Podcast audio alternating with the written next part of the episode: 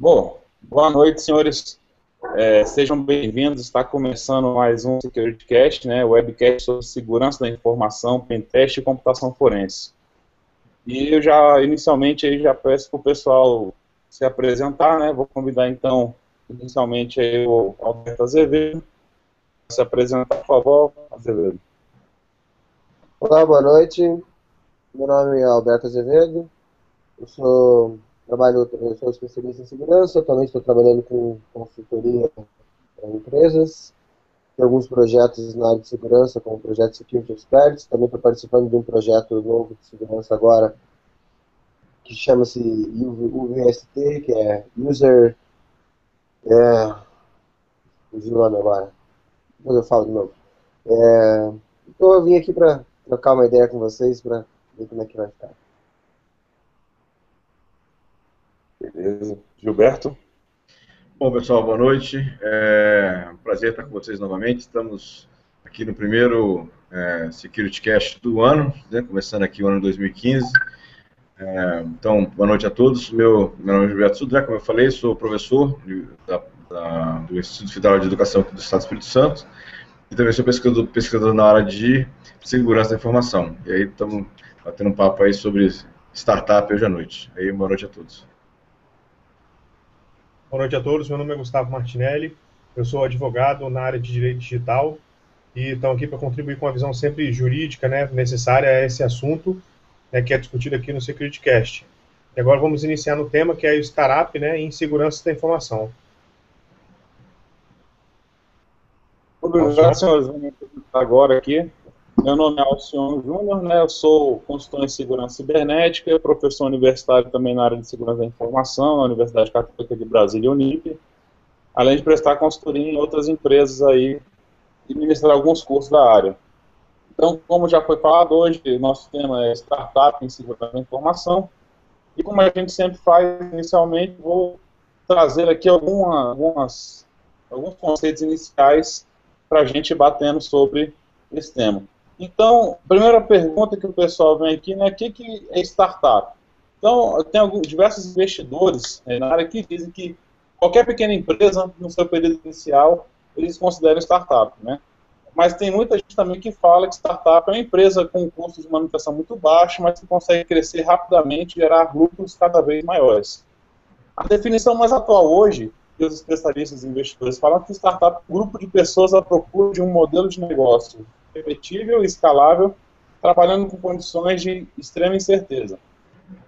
Ela geralmente é acoplada, né, vem junto com uma ideia inovadora, uma ideia nova, uma coisa que é pra, feita para revolucionar o mercado, que essa ideia é apoiada geralmente por pequenos investidores, ou inicialmente sem nenhum investidor, né, como a gente sabe que essas, esse modelo, na verdade, cresceu inicialmente nas garagens, né, como já viu lá no Vale do Silício, já viu diversos filmes que tratam sobre isso, é esse, esse tema.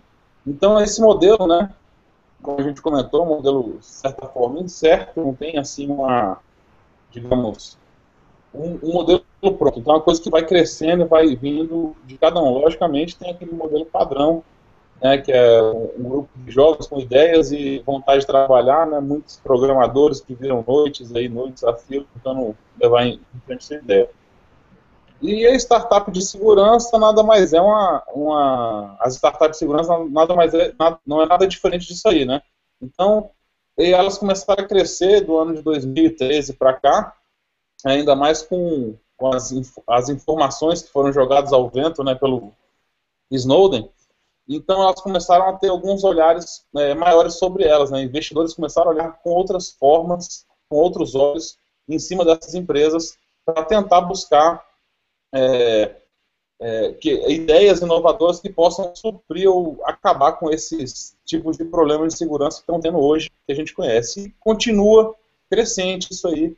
A gente pode ver diversas pesquisas que falam das empresas de segurança que estão crescendo, a gente vê pequenas empresas ou médias que estão crescendo cada vez mais com ideias para tentar suprir essa área de negócio que, na verdade, muitas vezes é esquecida, né, esse pessoal? Isso, ó, só para complementar e até dar um pouco de tempero aí a questão do mercado, né, que as pessoas devem estar pensando, ah, mas será que tem mercado? Será que é, o startup hoje é uma área interessante você abrir um negócio é, focado nessa área, ou prestação de serviço, ou desenvolvimento de algum produto. Ah, não, tem muito tempo, acho que tem umas duas semanas, que o CERT, que é um, um o Centro de Estudos de Resposta a Incidentes, Incidentes de Segurança do Brasil, ligado ao NIC-BR, é, lançou o, um relatório dos ataques que eles tiveram notícia, que eles acompanharam do ano 2014. Simplesmente, os ataques triplicaram em 2014 em relação a 2013. Então veja que é, as empresas estão sob ataque fortíssimo de outros, ou, ou, crackers, ou, ou até os, outras empresas concorrentes que querem ter algum acesso à informação privilegiada, é, e muitas vezes as empresas estão preparadas para se defender. Então é um campo é, bastante grande né, de, de funcionamento. Então a gente tem não só a questão de é, espionagem industrial, a parte mesmo de concorrência desleal, é, tem a parte de ativismo, né, o hacktivismo digital também, dependendo do tipo de empresa onde ela atua, tem grupos hoje que estão usando é, esse tipo de ataques como forma de é, protesto né, político dessa situação. Então tem várias situações dessa questão, além das questões financeiras, né, fraudes, ataques a usuários, né, então, ou seja, é, e códigos maliciosos. Então isso tem crescido bastante uma área bastante grande, e acho que tem muita, muito mercado aí hoje, tanto na prestação de serviço, quanto na criação de produtos que venham a aumentar a segurança ou diminuir o risco de empresas e até de usuários também. Né? É, aí, só lembrando, também tem o mercado de computação móvel, que também é imenso, né, crescendo rapidamente também em todo o mundo, que também é um ávido consumidor de soluções de segurança nessa situação. É isso mesmo, Gilberto. A gente está tá, tá vivendo nesse mundo de incertezas aí na área de segurança, né? O pessoal, eu vejo que não tem muito caminho certo ainda. É, a gente vê diversas palestras, né? Pelo menos eu vi né, no ano 2013, 14, dos eventos que eu palestrei e participei também, que o, o, grande, o grande problema hoje em dia é achar o profissional de segurança. Né? O pessoal fala, ah, eu quero trabalhar com segurança, eu preciso de segurança, mas na hora que vai contratar, cadê a especialização da segurança, né, desse, desse profissional? Cadê essa pessoa para trabalhar aqui? E realmente o pessoal fala, ah, tem gente que paga muito pouco para alguns profissionais, mas também qual a qualificação que é necessária? Fica um pouco nessa briga. E eles estão muito de olho nessas startups, né? Essas pequenas empresas que estão abrindo agora, o pessoal está indo ali, nem que ele capture a ideia para capturar esse profissional junto com a ideia, para levar para a empresa, né? mesmo que a ideia não seja tão inovadora assim, mas eles estão procurando pessoas que tenham esse perfil, esse skill, né, de que vai buscar, porque a gente sabe, né, como já falei em diversos webcasts aqui, a segurança da informação é aquele mar de conhecimento, né, onde você tem que buscar ali cada coisa. A gente entra em várias, em várias, em vários setores da empresa, né, como RH, administrativo, ou próprio dentro da tecnologia da informação também, redes, bancos de dados, programação, né, desenvolvimento no caso. Então, com isso tudo, começa a dificultar achar o profissional especialista, né? Acaba aquela história, ah, eu trabalho com segurança da informação, eu conheço tudo sobre banco de dados, conheço tudo sobre desenvolvimento, conheço tudo sobre direito digital, né, como meu amigo aí, é, Gustavo. Então, não tem, não tem mais uma pessoa que sabe de tudo o negócio se ramificou e esse profissional está sendo procurado porque não se acha tão facilmente assim no mercado. É, nessa questão, acho que assim, importante quem está pensando em empreender, em criar um, pequeno negócio, é ele ter a ideia que a parte técnica é importante, ter uma solução inovadora é importante, uma solução que funcione, é, eficiente ou eficaz, mas ele também precisa conhecer um pouco da, da mecânica desse mercado de startups, por exemplo ele vai ter um bom produto, ele, aí ele tem que fazer um bom plano de negócio e saber vender o seu produto. Tem várias empresas hoje de, é, de investimentos, de capitais anjos, que financiam ou fazem aporte de dinheiro a esses uh, locais, essas, essas empresas, né? e aí é, eles têm essa, essa questão de, de receber esse dinheiro anjo e trabalhar, desenvolver o seu produto e vender, e depois esse, essa participação da empresa ou não vai ser negociada diferente, eles vão ter dinheiro, inclusive, para investir em outros negócios. Então, o caminho é, para quem está pensando em empreender é, obviamente, ter uma formação técnica sólida, né, seja com ideias inovadoras, né, ou, ou, até que sejam inovadoras, não sejam realmente práticas, que facilitem a vida do usuário, mas, além disso, é importante ele ter a ideia é, de, de ter um negócio. Então ele tem que vender o negócio dele, tem que saber como vender né, o produto, o serviço, ou a área que ele está querendo oferecer para que ele tenha é, assim, aceitação e ter né, o, o, dinheiro de financiamento para poder tocar o projeto em si. Então tem uma mescla aí entre negócio e entre parte técnica também. Bom, ô, ô Gilberto, assim, minha dúvida para a galera que está escutando aí talvez também, é, a, área de segurança da informação também é tão vasta quanto a própria área né, de, de informática, digamos assim. Então, é, teria como fazer, teria é, objeto para trabalhar especificamente uma startup é, de pentester, por exemplo, uma startup de é, blindagem, enfim, de segurança na rede, ou, ou não, assim, uma, uma, startup de segurança da informação teria que ser um faz-tudo, ou teria que dominar todos os, os conceitos de segurança? Eu acho que não, viu, eh, Gustavo? Eu, eu imagino assim que para ter uma startup ele tem que ter um, uma, um produto, um serviço que seja vendável e replicável muitas vezes. Então, o que a, o investidor está procurando é alguma coisa que se replique para que ele possa investir e depois multiplicar aquilo muitas vezes. Então, por exemplo, uma área é, é, assim, uma área é muito vasta, eu concordo com você em relação a isso, mas a questão de, por exemplo, de investimento poderia ser uma área do tipo segurança para a internet das coisas. Hoje a gente tem uma série de eletrodomésticos dentro de casa que tem, é, que tem muitas vezes um hardware limitado, um software que ainda está cheio de bugs, e se você tem uma, uma empresa que melhora essa segurança, que tem algum tipo de proteção para esse tipo de dispositivo, é um bom mercado. Mercado da área de criptografia, né, ferramentas de criptografia, de proteção, que é uma área também que, que tem uma tendência grande de se desenvolver. Né? Então, comunicações seguras, chat, e-mail, também é uma outra área importante. Né? A parte de, de malware também, né? defesa contra malware, também é uma área importante, se bem que é uma área que demanda realmente de investimento bastante grande, que hoje em dia é uma coisa bastante sofisticada, mas tem, tem área também. Então, tem, assim, acho que se alguém está pensando em fazer uma startup, é, eu não pensaria em abranger muitas áreas, e sim fazer um, um, investimento numa área específica e ser muito bom e ter um produto ou um serviço muito bom, replicável naquela área. É, só aproveitando aí a tua deixa aí, Gilberto. Tem uma empresa chamada Illumio, né, que ela, é da, ela fica em São Vale, na Califórnia. Ela foi fundada em 2013. Ela recebeu um aporte ano passado de 42 milhões e meio.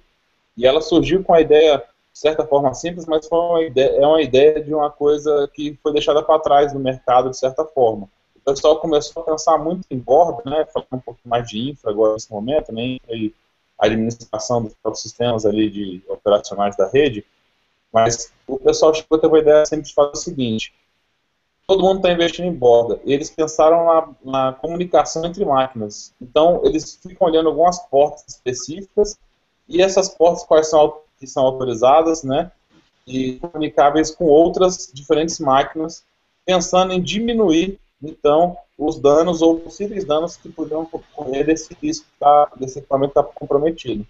Essa abordagem pode ser considerada de um ativo em um momento de invasões que são consideradas aceitáveis. Essa solução ela também envia alertas nas máquinas quando tentam violar, é, para que seja possível remediar os problemas que aconteçam. E tem outros também, né? A própria Light Cyber, que foi fundada em 2011, já um pouco antes, eles receberam um aporte de 11,5 milhões de dólares também. E ele proveu monitoramento e análise de endpoints em busca de sinais de invasão que ocorram no incidente e em alertas. Então, o foco quem está pensando em montar startup, na, na, minha visão, como você já falou, é buscar é, algumas possíveis soluções que o mercado não está é, abrangendo de, é, bem de certa forma, está deixando para trás, ou simplesmente não se evoluiu tanto nesse momento, né?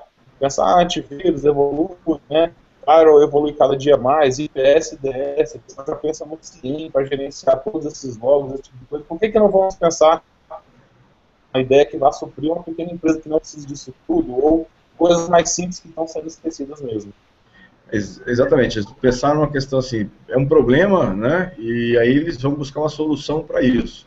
Né? Quer dizer, nessa linha também de startups famosas, conhecidas que você tem, que relacionou, tem uma outra a, da Centrix, que fundou em 2011, né? Recebeu 6 milhões de, de dólares de aporte de dinheiro e elas trabalham em software para poder é, identificar e mitigar ataques de denial of service, negação de serviço. Ou seja, então, são ferramentas, são a, a, a startups que pensaram em problemas e estão em busca de solução para aqueles problemas que são bem específicos, pontos bem específicos para isso. Ver que tem espaço para muita coisa ainda aí. Eu acho que as, as regras para você fazer uma startup é, de segurança da informação são basicamente as mesmas que para você fazer uma startup na área de tecnologia.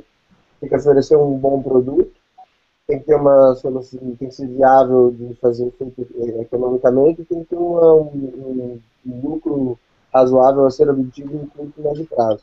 A única coisa que eu acho que existe, que existe de diferença é que talvez exista um problema maior para você convencer os investidores do que você quer fazer.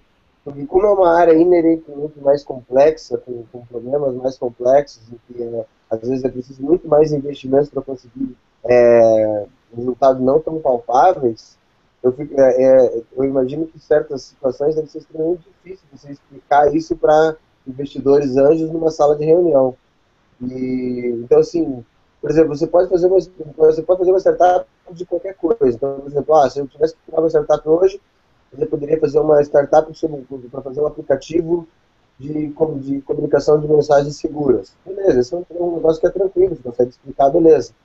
Agora, você imaginou você querendo explicar para um, investidor alguma coisa mais complexa, quando você entra mais, mais fundo na área de segurança, é, torna um pouco mais difícil você conseguir um investimento. Sem investimento você não faz muita coisa, né? É, é verdade, Alberto. Assim, é, nesse ponto, a minha sugestão é que o, o, o empreendedor, né, ou seja, o, a equipe de startup, procure alguns investidores anjos que tenham atuação na área de tecnologia. Tem alguns, alguns investidores anjos no Brasil que se especializaram em trabalhar e em estudar, em analisar soluções de startups da área de tecnologia. E eles têm profissionais que entendem e que conseguem captar a ideia de mercado, linha, crescimento, né, demanda é, para essa situação. Então, nesse, nesse caso, é mais, é mais interessante procurar né, esse tipo de, investidor anjo que tem esse perfil de já investir em empresas de tecnologia. Aí fica um pouco mais fácil de, de apresentar. Né? Mas, obviamente, como eu falei, o empreendedor ele tem que estar preparado para vender o seu peixe. Né? Ou seja, na hora do, do, do, vamos ver lá, ele vai ter que vender realmente o peixe dele para para os investidores, para que convencer os investidores a comprar. A primeira venda que ele faz do produto dele é para o investidor, depois ele vai fazer para o público. Se ele não consegue vender nem para o investidor, aí ele não vai conseguir nem vender para o público também, né? É, eu até recebi uma pergunta esses tempos atrás aí no, no evento, falar um pouquinho sobre startup segurança com o pessoal, e foi me colocado isso, né? Poxa, eu vou fazer o produto, eu consigo fazer, meu, uma ideia muito boa, para fazer, só que eu preciso de dinheiro, como é que eu vou fazer? Tipo assim, às vezes o cara não, não tem que ser bom só na área de tecnologia, né? pode ser o melhor cientista que for da computação, o melhor analista de segurança, o melhor programador que tem ali, mas ele tem ele do tino comercial, nem, nem que ele se ligue a alguém que tenha tino comercial na equipe da startup dele para conseguir vender peixe. Um cara, já apesar de eu não gostar muito da solução dele, mas foi abrangida pelo mundo todo, que tem esse tipo comercial, é o próprio Bill Gates, né, na época que ele pegou e vendeu a ideia sem o produto. Né, sabe, quem já viu o filme, né, ele pegou, ah, eu um sistema operacional. Eu consigo fazer seu computador funcionar para quem está em casa. E aí, você vai querer comprar? E assinaram um contrato com ele, que queria, né, ele fez o contrato que ele fazer, depois ele foi atrás do produto, obviamente conseguiu fazer, né? hoje aí está na casa de mais de 70% das pessoas no mundo, que é o Windows que a gente está falando, mas ele teve que ter um time comercial, ele não podia ser só bom naquilo que faz. Outro exemplo é o próprio Steve Jobs, né, com um amigo dele, o Wozniak, né, se, eu tiver errado o nome dele, vocês me desculpem aí, o cara, o Wozniak é um cara muito bom para fazer o quê? Fazer o software, para montar a máquina, e o Steve Jobs é um cara muito bom para vender. Então tinha, juntou muito aquilo, apesar de conhecer também, né? Mas juntou a ideia, o cara que sabe vender, ideia sabe traduzir as vontades do mercado, entender o que o mercado quer para entregar, sabe vender e o cara sabe fazer. Então você tem que ter também esse, uma pessoa com esse perfil, ou você tem que ter esse perfil também para chegar lá e apresentar a sua ideia.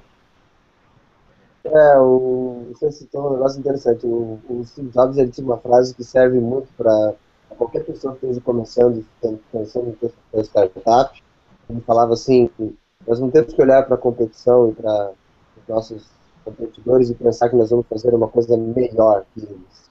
Temos que olhar e pensar que nós vamos fazer uma coisa diferente. E, na verdade, basicamente, é, é, é, o que a gente vê todos os dias. Você vai, surge uma solução nova, que é diferente, mas ela tem uma, um detalhezinho que é brilhante. E aí ela estoura. Exatamente por aí, é, Alberto. Acho que é pensar em, em, pensar fora da caixa, né? Ou seja, tem muitas soluções, pensar na solução que seja diferente, né? Pode nem ser, é, se ela for melhor, melhor ainda, mas se ela não for melhor, mas que ela, que ela seja diferente, já é uma boa, uma boa alternativa. Aí eu já deixo a pergunta para o pessoal também aí, até para o Gustavo, se ele pode, possa ajudar a gente aí no conhecimento. Eu, eu pensando em montar uma empresa, né, uma startup, enfim, né, dar esse chute inicial, é, quais são as possíveis legalidades né, que eu tenho que seguir, ou alguma coisa que eu tenho que buscar para evitar enfiar o pé pela mão, ou questão de patente, eu seria bom de dar uma listada do pessoal aí também, para não, cara, poxa, eu vou criar um produto, mas ele é parecido com outro. Será que você possa ter alguma implicação legal na criação desse produto? Eu não Alcione, deixa eu até complementar a sua pergunta. A sua pergunta. É com a, uma outra questão que, é deve, ser uma preocupação também, que deve ser uma preocupação também de, de muitos é, outros, muitos, é, usuários, é, outros é, usuários, que é imaginar o seguinte, é, eu, o empreendedor vai levar a ideia dele para um levar a ideia dele para um e aí vai colocar lá no, no investidor e ele vai falar essa pergunta, e aí, será que ele vai levar a minha ideia, vou levar a minha ideia, é que vai levar a minha ideia, vou levar a minha ideia, como é que eu vou proteger disso? Bota muito esse microfone, por favor. Oi, não entendi, o quê? Bota mute no seu microfone que está replicando. Bota mute no seu microfone que está replicando. Ah, tá. Desculpa. Obrigado. Eu não sei se entendeu a minha pergunta, Gustavo, se conseguiu entender. Ou seja, complementando a pergunta do, do Alcion, é, e em relação a, a, ele vai levar a ideia dele para mostrar para alguém, né? E aí, como é que ele vai fazer para proteger a ideia dele, para que ninguém, é, um investidor mal intencionado, leve essa ideia para outra pessoa e roube a ideia dele? Olha, na verdade são vários caminhos né, que foram perguntados, né? Primeiro é assim, eu quero abrir uma startup e o que, que eu tenho que fazer? né, eu tenho que efetivamente criar uma empresa. Eu tenho que ter aqui um tipo societário que eu vou escolher, ou, dependendo uh, do, do, faturamento anual, até uma MEI, que é o microempreendedor individual. Mas, né, sim, eu estou falando aí de 60 mil anual. Isso não, acho que não seria o caso, né? Se a startup, até pelo aporte que ela recebe, né, se ela talvez ela tenha a missão, talvez, assim, de extrapolar esse valor. Então, seria uma pessoa é, jurídica mesmo, de sociedade limitada, né? E a questão, é, professor Gilberto, para proteger, é questão de proteção de marca mesmo, de produto. Então, aí é registrar tudo aquilo que for relacionado à startup, né, principalmente o produto, né, e mais, assim, além desse registro que é a proteção jurídica que você dá à empresa, à marca, a tudo que é utilizado, inclusive o que é feito por ela, fabricado, o programa de computador, da mesma forma, se for fazer um, um software que desempenha uma, uma atividade, olha, né, se vamos registrar, é registrado também, isso tudo é registrado através do INPI, né, Instituto Nacional de Propriedade Industrial. Né, apesar de ser propriedade industrial, a, a, propriedade intelectual também entra na proteção conferida pelo INPI. Então, você tem essas opções e, aliado a isso, né, você tem que ter uh, bons contratos né, assim, jurídicos para trabalhar com as empresas que a própria startup vai contratar para, de repente, uh, terceirizar um serviço para ela, ou inclusive com os empregados que você vai contratar para trabalhar para a sua startup. Olha só como é que é isso importante. Tem que ter um contrato de trabalho né, dizendo que toda propriedade intelectual que for criada no desenvolvimento da startup é de propriedade da startup. Porque senão esse funcionário ele pode sair e pode querer criar um imbróglio, um problema jurídico para você, dizendo que a propriedade intelectual era dele, não era sua porque o contrato de trabalho não tinha nenhuma previsão sobre isso. Né? Então, todas essas nuances são o quê? São é, itens que devem ser observados por alguém que quiser fazer parte, assim, né, encabeçar, assim, liderar uma startup.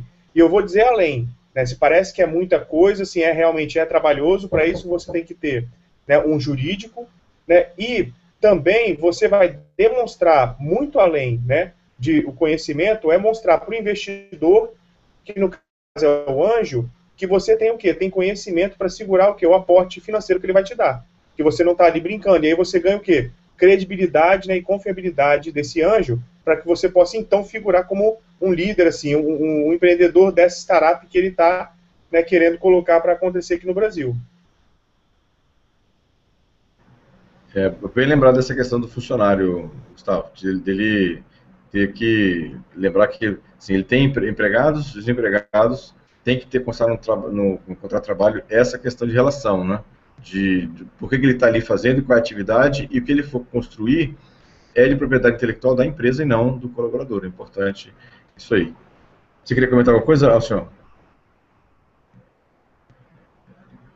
É, a respeito dessa parte de propriedade intelectual na empresa, é, realmente tem, tem, que ser tudo colocado no papel, né, Gustavo? Não adianta não, se não tiver no contrato, até porque se, se você observar, né, só para só elaborar um pouco melhor a pergunta, assim, deixa, deixa, né? Só para a gente observar, as pessoas que geralmente estão nessas startups são pessoas que trabalhavam em grandes empresas. Essas duas que eu comentei, por exemplo, aí com vocês agora há pouco, é, numa dessas empresas aí, a primeira, né, que foi a. Se eu só abrir aqui o documento, Lumio, é o pessoal que era trabalhava na HP. E o outro era o pessoal que trabalhava na IBM. Então, eles tiveram essa ideia, né, na empresa fora, depois que deu certo, obviamente, né, sentiram a segurança, tiveram essa força, saíram. E aí tem que ver até que ponto, né, essa criação deles durante o funcionário, se estava sendo feito ou não, pelo trabalho, eu já vi, eu vi alguns casos já, inclusive, de processo, né? O cara falou, não, eu fiz durante o trabalho, não fiz, aquela discussão se é propriedade intelectual da empresa maior deles, ou da, start, ou da startup, ou deles mesmo, né, pessoal. Enfim, é um, aspecto importante a observar isso aí também, né, Gustavo? Sim, assim, eu tive a oportunidade de ir numa startup e eu vi é, um problema, assim, eu identifiquei um problema que eram várias empresas que na verdade estavam sendo incubadas, né? Assim, eram várias startups que usavam a mesma infraestrutura, né, e aí você está falando do mesmo servidor de arquivos, do mesmo servidor de backup, né, o mesmo servidor de página, banco de dados. E o que, que isso gerou? Assim, gerou numa análise jurídica que nenhum dos contratos estava blindado o suficiente para que esses dados que estavam em comum no servidor pudessem ou não ser utilizados por terceiros.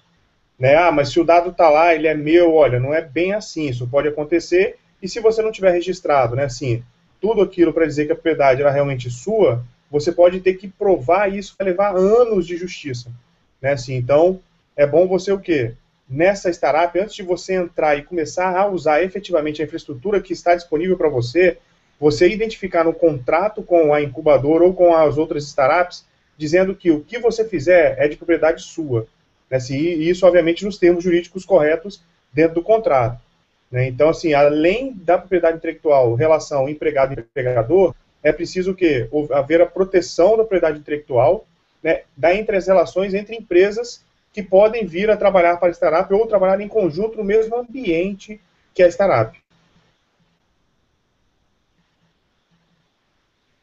Bacana. Esse aspecto aí, outro que o pessoal tem que tomar cuidado, né? Tudo hoje em dia é questão de compartilhamento, né? Até para diminuir custo, muita gente acaba não pensando nesse ponto. Eu mesmo não tinha me atentado até hoje, né? A implicação legal que você podia dar né? nessa forma de compartilhamento é, de, de local, de ideias e etc., como você estava comentando aí. Mas, bom, é, é, outra, outra questão de, da startup que eu acho interessante, além da gente colocar essa parte legal, né, a questão da ideia, é, eu acho interessante também passar por como eu vou, né, a questão de apresentar essa ideia ao pessoal. Bom, eu tive a ideia né, da, de fazer startup, por exemplo, que a gente comentou aqui do webcast, né, vamos fazer webcast, vamos vender agora essa ideia aí. Como eu posso ver, é, foi até comentado pelo Gilberto, né, na hora que for apresentar para o pessoal, será que eles podem utilizar essa minha ideia né, quando eu falo, quando eu falo dessa marca, né, vou registrar no INPI nesse, Gustavo, para não errar o nome aqui, de patentes, etc. Exatamente, INPI.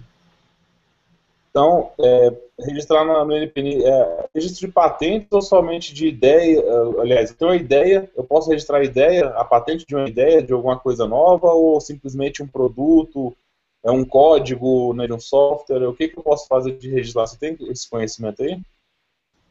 Olha, você pode registrar uma ideia desde, desde que ela tenha que se manifestado enquanto um projeto. Né, assim, o que quer dizer? Uma ideia de uma letra de uma música. Quando ela virou letra, eu consigo registrar essa letra. Mas enquanto ela está no mundo da ideia, ela está num mundo não palpável, né? Igual o programa de computador. Ah, eu, eu idealizei um algoritmo, não. Você constrói o algoritmo em PHP, em Java, o que for, e aí você registra essa lógica lá. Teria que ser dessa forma, não tem como eu registrar uma, uma, uma ideia em si, né, sem que ela tenha se manifestado de alguma forma. Falando de forma mais prática, Gustavo, é assim, eu não posso registrar uma ideia abstrata, como o Gustavo comentou. Mas eu, eu para eu registrar uma ideia, na verdade, eu tenho que ter um protótipo, mostrar que aquela ideia é viável, que aquela ideia funciona, e eu posso viabilizar e materializar aquela coisa. Então, na verdade, o registro da, da patente é a patente de um produto que, que funcione daquele jeito, que tenha aquelas funcionalidades e que tenha aqueles recursos todos que eu imaginei. No caso de um programa de computador, a, a, o registro, né, até onde eu me aconselho, aí o Gustavo me corrija se eu estiver enganado aqui, mas o que eu registro, na verdade, é o código-fonte. Eu, eu, pego o meu programa, imprimo ele, lacro no, no envelope e entrego no INPI, ele vai ficar guardado lá. Se alguém mais à frente é, reclamar que, é, ah, eu, eu vou reclamar contra alguém, que alguém está é, plagiando meu, meu código-fonte, então a gente tem que abrir os códigos-fontes e comparar se tem uma, um nível de colidência ou não entre os dois códigos-fontes. Assim que, pelo menos para código-fonte funciona assim, para para produtos, eles vão trabalhar é, assim, com uma ideia palpável, como o Gustavo comentou, é, bem, bem no sentido de ter um produto, pelo menos, viável para implementar aquela ideia. Professor Gilberto, você está correto, assim, inclusive, né, eu já, já, já vi casos em que, além do código-fonte, você também, todo mundo aqui, obviamente, né, assim, para segurança do desenvolvimento, né, para você ter o que? Valor para dizer que você não vai gerar um prejuízo lá na frente para alguém que te pagou para desenvolver, você usa o quê? Né? Um, um gerenciador de código, né? que vai, vai o quê? Vai gerenciar seu código fonte nas versões que vocês for alterando o quê? daquele arquivo e de todos os arquivos que compõem o seu código fonte. Então, geralmente você imprime o que a gente chama de version tree, né, seu árvore de versões né, das, do seu código fonte, dos seus arquivos, para mostrar o que? Todas as alterações. Obviamente, né, o seu produto, né, o seu programa está registrado até aquela versão que você entregou. Né, assim, se alguma, alguma funcionalidade for agregada, né, vir a mais no programa, isso também tem que ser o quê? Feito né, um adicional naquele, naquele registro para que ele também contemple essa nova funcionalidade. Só me lembrando, assim, eu, eu trabalhei como perito numa causa é, em que era uma causa exatamente de, de plágio, né, de, de é, assim, acusação de plágio entre duas empresas que tinham códigos parecidos, mas que tinham, é, uma estava acusando a outra de plágio, e eu, eu, como perito, fui trabalhar analisando as duas, os dois aplicativos e verificando qual era o tipo de comportamento de cada um dos códigos e como é que funcionava, cada estrutura e cada código foi, foi criado, cada ferramenta. Então, ou seja, é um trabalho né, assim, grande, teve um trabalho, um trabalho jurídico grande também entre as duas empresas, na, no embate jurídico entre elas, seja, dá algum trabalho. Então, por isso que é importante também que as empresas as startups estejam é, cobertas nessa questão de direitos é, autorais e a parte toda de, de legal, para que não tenham problemas mais à frente nessa situação, porque é, é comum, aparece e funciona dessa, dessa, dessa forma também.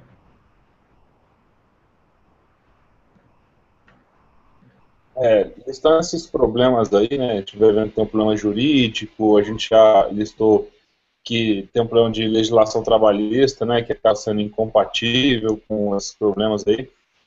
Eu acho que um, um outro grande, outra grande coisa que acontece aí é a questão de fechar a empresa, né? Porque, lógico, a gente faz uma startup, ela pode abrir, mas a gente sabe que muitos também podem fechar. Então o pessoal fala assim, ah, abrir empresa é complicado, ainda mais quando se fala de montar uma startup de segurança para prover serviço, enfim, para prover, como o próprio Gustavo comentou, ah, será que só vai prover serviço, vai ser uma coisa geral, uma coisa específica?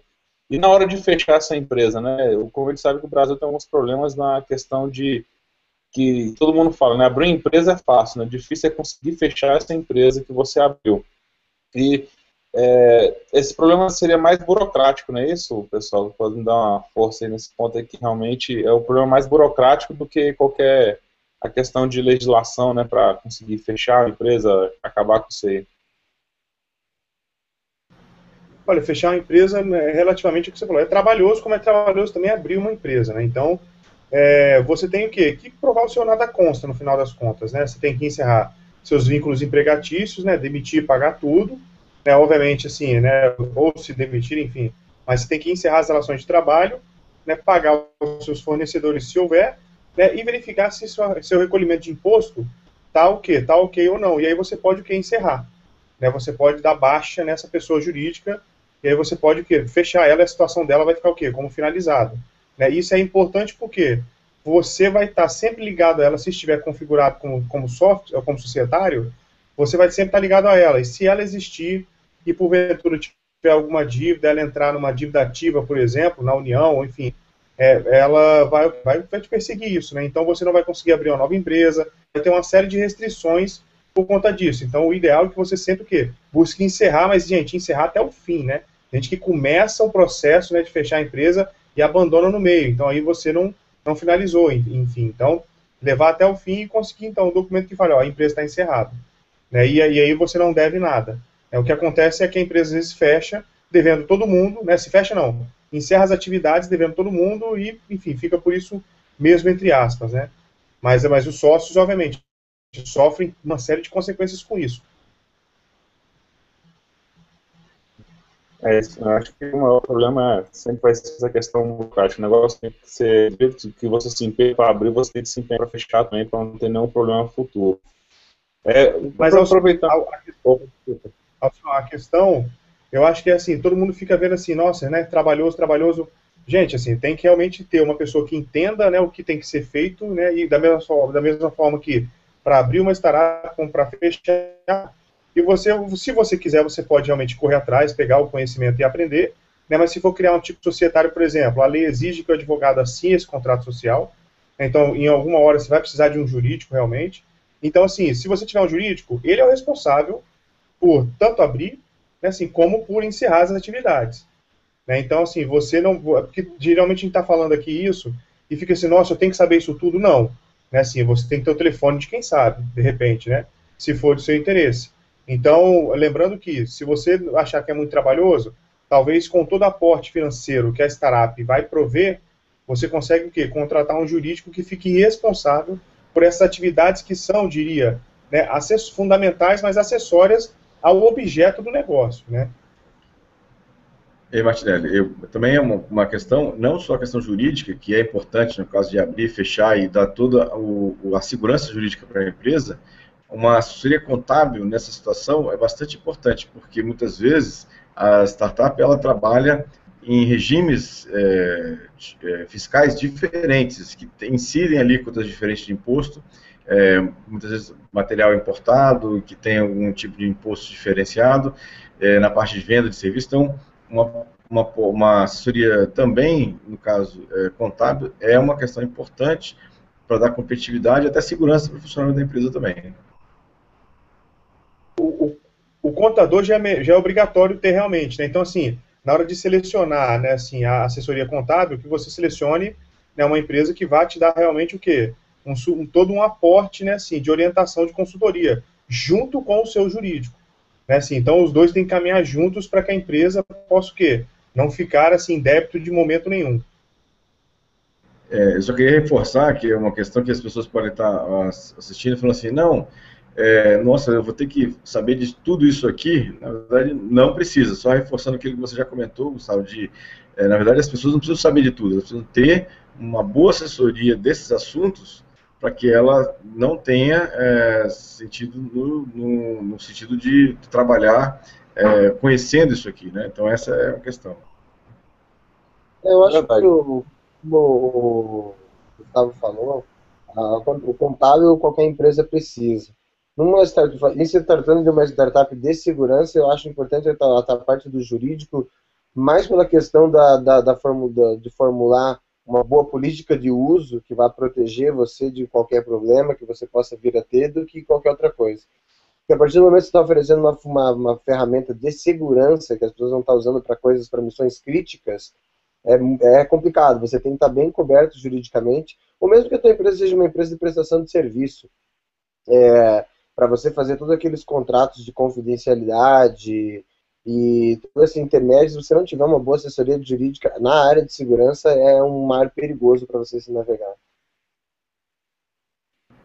É bem lembrado, Alberto, bem lembrado. É, Azevedo, você realmente bateu, bateu num ponto é, interessantíssimo. Por exemplo, se for uma startup de segurança né, especializada em pentest, né, você tem que, que modelar todo o objeto do contrato né, para que depois ninguém possa ser acusado de que fez alguma, algum conduta ou não errado, ou acessou algum dado ou não. E a questão da confidencialidade realmente, que tem que ter para que os dados da empresa, assim, ela se sinta segurança em contratar com você, sabendo o quê? Que você não vai divulgar nenhuma informação que você observar dentro da empresa, se você porventura conseguir penetrar na segurança dela. Então, assim, realmente esses contratos com a parte cliente, eles devem ser muito bem trabalhados do ponto de vista jurídico para que nada possa o quê? Vira dar um problema, assim, um efeito colateral, digamos, na prestação de serviço. É, na verdade, esse é um, um, juridicamente esse foi um problema que acabou se criando no Brasil. A gente fez uma coisa para consertar, mas criou-se um outro problema para quem trabalha na área de segurança. Você não deve saber disso. Como devido à maneira como ficou muito amplo o texto do Marco Civil, boa parte dos, das atividades da área de segurança elas se tornaram criminosas. Então, por exemplo, você não pode hoje, juridicamente falando, de acordo com o Marco Civil, fazer um programa que vai tentar é, provar que uma, uma, rede está insegura. Você pode acabar se metendo em problema por você estar fazendo esse programa.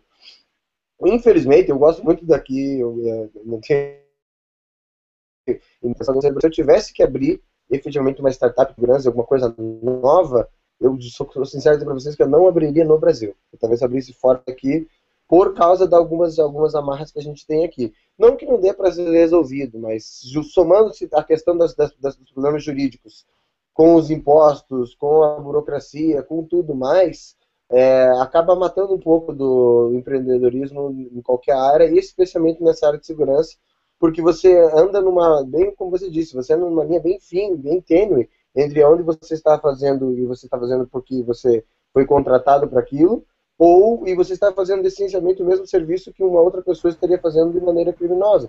Só que como a lei não sabe, não, não diferencia muito bem uma coisa da outra, você acaba se, se metendo em algumas encrencas sem querer. Até ia perguntar para você se você sabe de algum caso, alguém que tenha tido algum problema depois da, da aprovação do Marco Civil com essa questão, porque ficou muito amplo aquele texto.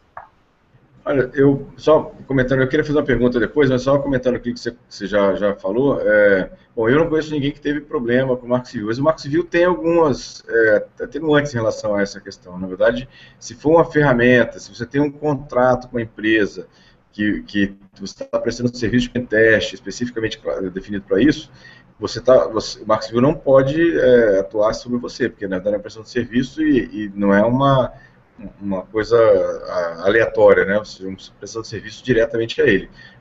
O Gustavo até pode complementar essa questão. Mas eu queria fazer uma outra, uma outra colocação em relação ao Brasil. É, e aí, o que vocês acham? Será que essa lei que provavelmente vai passar, ainda estão tá, só discutindo ainda no Congresso, mas provavelmente, pelo que tudo indica, vai passar essa lei de terceirização, será que vão abrir outras oportunidades para empresas, startups de segurança? O que, que vocês acham disso? Eu, me permite aqui responder essa tua pergunta já unindo os dois assuntos. Né?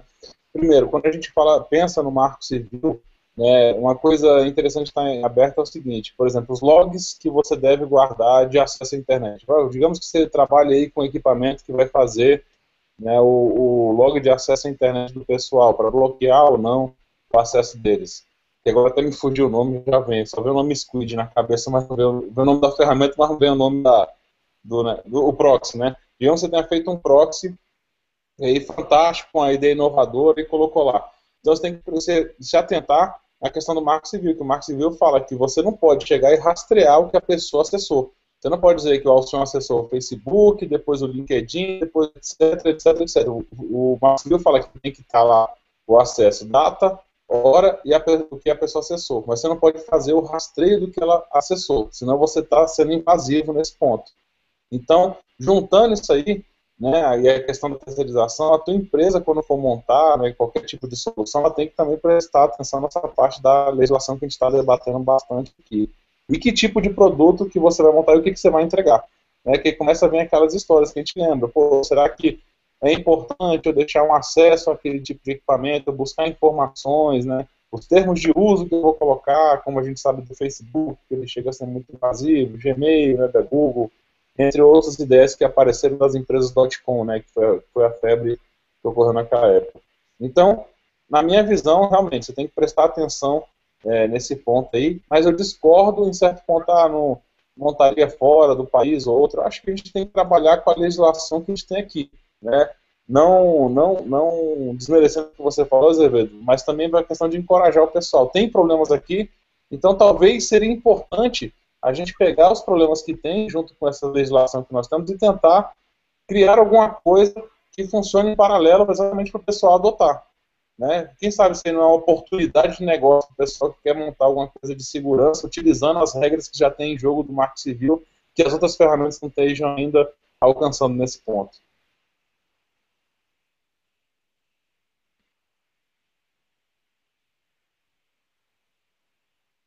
Você perguntou alguma coisa de mim que cortou meu áudio aqui. Ah, então, tu fala assim, sem querer contradizer o que você disse, a questão de trazer ou não, né, pro é, levar para fora a empresa ou não do país, né, mas a questão assim, até que ponto eu vou, vou eu posso pegar esse aí, o Marco Civil, né, essas novas regras, como o Gilberto falou que tá para tá sair agora aí, da terceirização, quem sabe eu consigo unir tudo isso aí trazer uma nova oportunidade de negócio. Né? Posso visar a questão da segurança. Então, utilizar, fazer uma ferramenta, criar uma solução, criar uma ideia que não vai, que não vai ferir essas regras, que, aliás, que esteja de acordo com as regras que foram lançadas no mercado. Tá? Então, é essa oportunidade que eu acho que a pessoa que está pensando numa startup, criar uma startup, né, trazer a sua ideia para cá, ele tem que pensar dessa forma. E trazer aqui para dentro do país. Né? Eu sou um pouco nacionalista nesse ponto.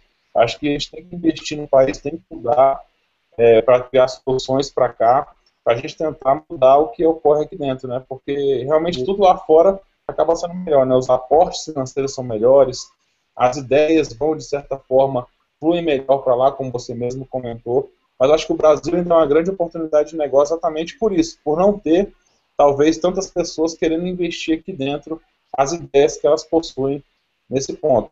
Inclusive, ó, se você pensar numa área, assim, de oportunidade, a gente pode imaginar a questão do mobile. O mobile é uma coisa hoje que está sendo muito explorada por pessoas né, maliciosamente. Então, cada dia, eu acho que tem muita vulnerabilidade aparecendo para desktop hoje. Eu acho que o pessoal tem que se informar que para mobile eu acho que aparece 10 a 15 vezes mais. Existem é bancos de dados aí fora de malwares que tem mais de 5.500 malwares que estão ativos hoje no Android, só, só no Android, existem para outros também. É que eu estou informado sobre Android.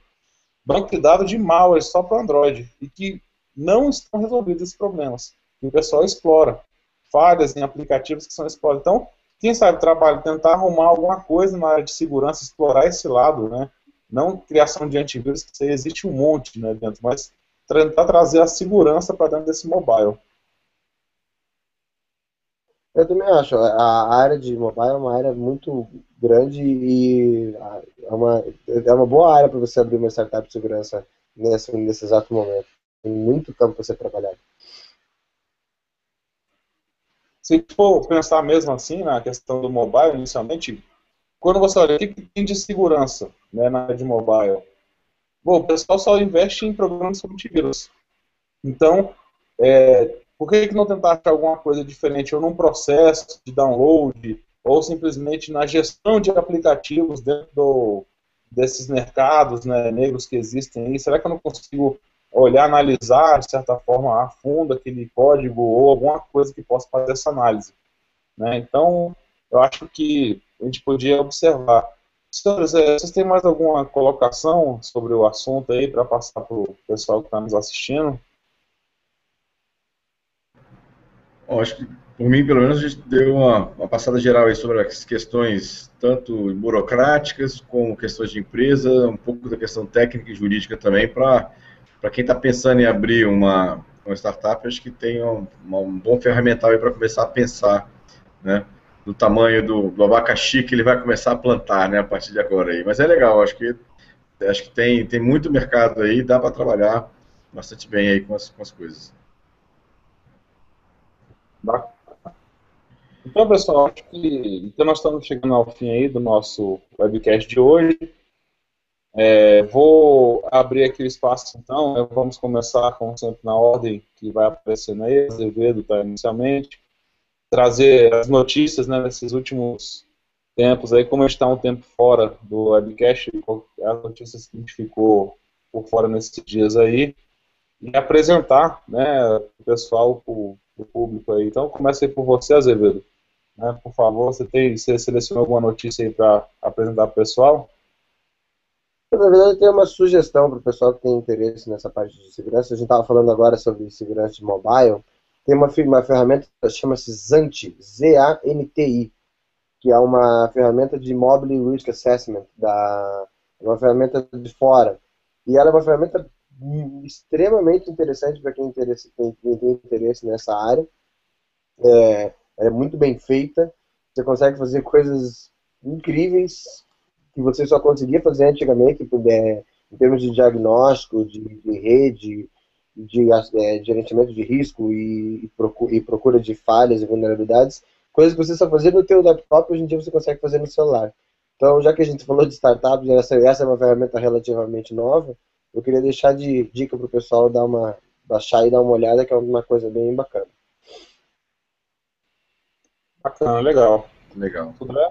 É, bom, eu queria destacar né, uma notícia que eu, me chamou bastante atenção nos últimos, na última quinzena aí, que a gente sempre pensa em segurança e pensa assim, não, então eu quero um computador que não vai ter ataque nenhum, eu quero protegê-lo da, do, do, mundo exterior, então eu vou desligar ele da rede, o famoso air gap, né? ou seja, então não vai estar tá ligado nem a rede sem fio, nem a rede cabeada, não vai estar tá absolutamente ligado a coisa nenhuma.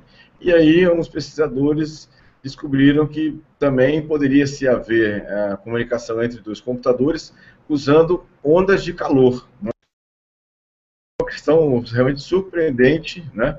É, esse, essa situação de, de eu ter um ambiente de onda de calor né, é, entre dois computadores e aí ele podendo tá, trocar informações, trocar é, ambientes, é, trocar informações, até trocar ou roubar informações, dependendo do tipo de vírus que está do outro lado, do malware do outro lado, poderia até estar tá transmitindo informações entre dois computadores e roubando informações através de ondas de calor, que é uma coisa realmente nova né, nesse, nessa situação. Então, veja que o air gap já não é mais assim tão seguro assim, já temos que também pensar numa outra, numa outra forma de proteção, né, não só é, das ondas eletromagnéticas e das ondas de cabo, mas também até da questão de, de proximidade dos computadores. Né. acho que chamou, me chamou a atenção essa notícia da quinzena aí. Martinelli? Bom, eu quero comentar sobre essa questão ligada à startup.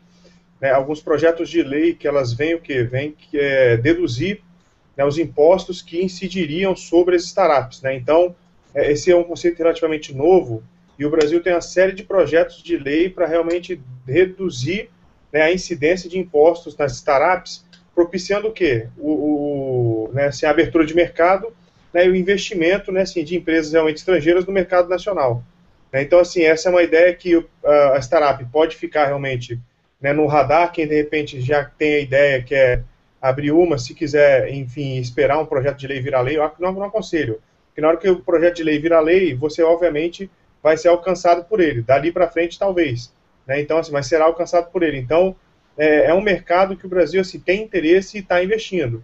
O problema é que o processo legislativo é um pouco lento. Mas existem iniciativas do Estado, assim, do governo, né, de que você possa o quê? Propiciar, né, fomentar o mercado de startup nacional. Bacana. É, pessoal, vou também passar aqui uma notícia aqui interessante, tá? É, a Microsoft, ela está é, fazendo, está tentando instigar a gente que é da área de segurança a buscar novas soluções. Eles realmente desistiram da mesmice do Internet Explorer em buscar somente as mesmas vulnerabilidades. Em janeiro agora eles anunciaram o novo navegador Spartan, então vai, minhas piadinhas vão acabar sobre o Internet Explorer, infelizmente, a partir do, dos próximos webcasts aí, na hora que a Microsoft lançar a final. E eles lançaram, então, falaram que dia 21 de janeiro, o Spartan junto no evento do que lançamento do Windows 10 que ele vai fazer a substituição do em cima do Internet Explorer. Então agora é só aguardar a partir dos próximos webcasts quando ele for lançado para a gente trazer as vulnerabilidades que ele vem apresentando aí para o público. É, brincadeiras à parte. Oi. Você vai mudar só o nome, a piadinha vai ser agora com o Spartan, não vai ser mais com o Internet Explorer. a brincadeira vai continuar, mas só mudou o nome. Só muda de endereço, só, só muda o nome só, e a carinha, assim, o, o, o que tem por baixo é o mesmo. É, isso eu, eu até falar pessoal, né, a gente está tendo uma reformulação né, no, na equipe aí do Security Cast, né, aproveitando o encerramento, e alguns integrantes saíram, outros estão entrando, a equipe ainda continua, a antiga equipe ainda continua eu, o Sudré e o Martinelli, agora está entrando o Azevedo aí, o Azevedo não sabe não acompanhou todos, mas sempre é uma brincadeira que a gente perturba, quer dizer, da minha parte, né? Eu sempre tenho que dar uma alfinetada no Internet Explorer, porque a, a vulnerabilidade é semanal. Ela, eu apresento segunda-feira o webcast com a vulnerabilidade da quarta-feira passada que a Microsoft é, foi anunciado. Então a gente fica nessa brincadeira aí sempre. Por isso que eu estou falando que vai mudar essa piadinha. Mas então eu quero agradecer a todos aí que acompanharam o nosso webcast. Né? A gente teve nesse, nessa volta aí desse gap que houve do retorno.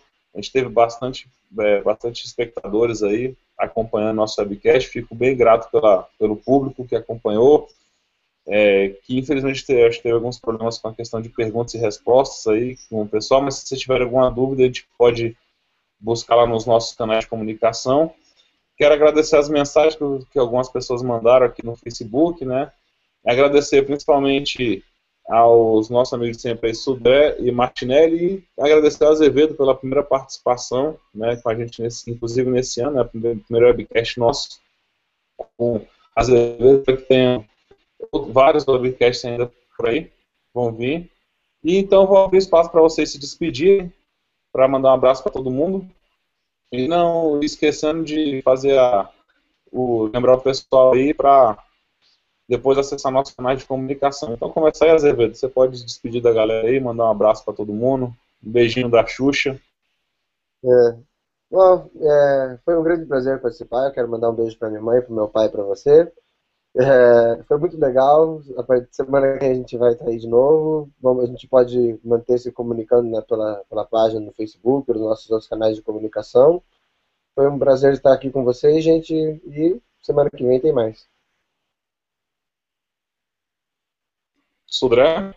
Opa, beleza. Bom, prazer, então, obrigado aí para a audiência, o pessoal que está assistindo com a gente aí, que mandaram as perguntas também, as, as mensagens que mandaram pelo Facebook para mim. É, um feliz ano novo a todo mundo, né? Que agora é o primeiro webcast do, do ano. E, bom, vamos ter o próximo webcast agora dia 27 de abril, está marcado, né? Daqui é o nosso programa quinzenal, então 27 de abril está aqui. Agradecer aí e dar as boas-vindas agora oficialmente aí ao Azevedo, ao Alberto Azevedo, que agora faz parte da equipe fixa do, do webcast aqui do Security Cast. E lembrando aqui que tudo que a gente conversou aqui, quem quiser depois acompanhar ou divulgar, tem lá nossa página do Facebook, facebook.com.br seccast, e o grupo que é o, o SecurityCast, é o Facebook Grupo SecurityCast lá também. Né? E no canal no YouTube, youtube.com.br SecurityCast, e lembrando também que quem quiser assistir apenas, ouvir apenas o áudio dessa gravação, vai estar o áudio e o vídeo separado lá no iMasters, no canal, nosso canal do iMasters, que é o, o imartins.com.br barra perfil barra SecurityCast. Pessoal, mais uma vez, obrigado aí, boa noite a todos, e aí até a próxima SecurityCast. Obrigado aí o Azevedo, a Martinelli e o Alcion aí pela companhia. Pessoal, obrigado aí pela, pela presença, pela audiência, pela participação. Essa é em detrimento disso que a gente tem sempre ânimo de fazer o SecurityCast, né, e vamos acompanhando agora para votar no próximo tema do próximo SecurityCast. Obrigado a todos e uma boa semana para todo mundo. Pessoal, muito obrigado então aí a todos os nossos participantes, né? Como já falei, inclusive o Azevedo está integrando a nossa equipe. Avisar aqui, fechar os avisos, né? Dia 27 de abril nós vamos ter mais um webcast, vamos colocar em votação no nosso grupo, no nosso nossa fanpage no Facebook, né? Que facebook.com.br seccast. No nosso canal do YouTube, ele vai estar disponível depois para quem quiser assistir, né? O youtube.com.br securitycast. No iMasters, como já foi falado aí, né, imasters.com.br barra perfil barra securitycast. E vai ter lá, como eu falei, o áudio, né, e o, como foi falado pelo André, o áudio e o vídeo para vocês é, acompanharem. Senhores, então, muito obrigado a todos que participaram, tenham uma boa noite aí e até mais, Obama. Um abraço.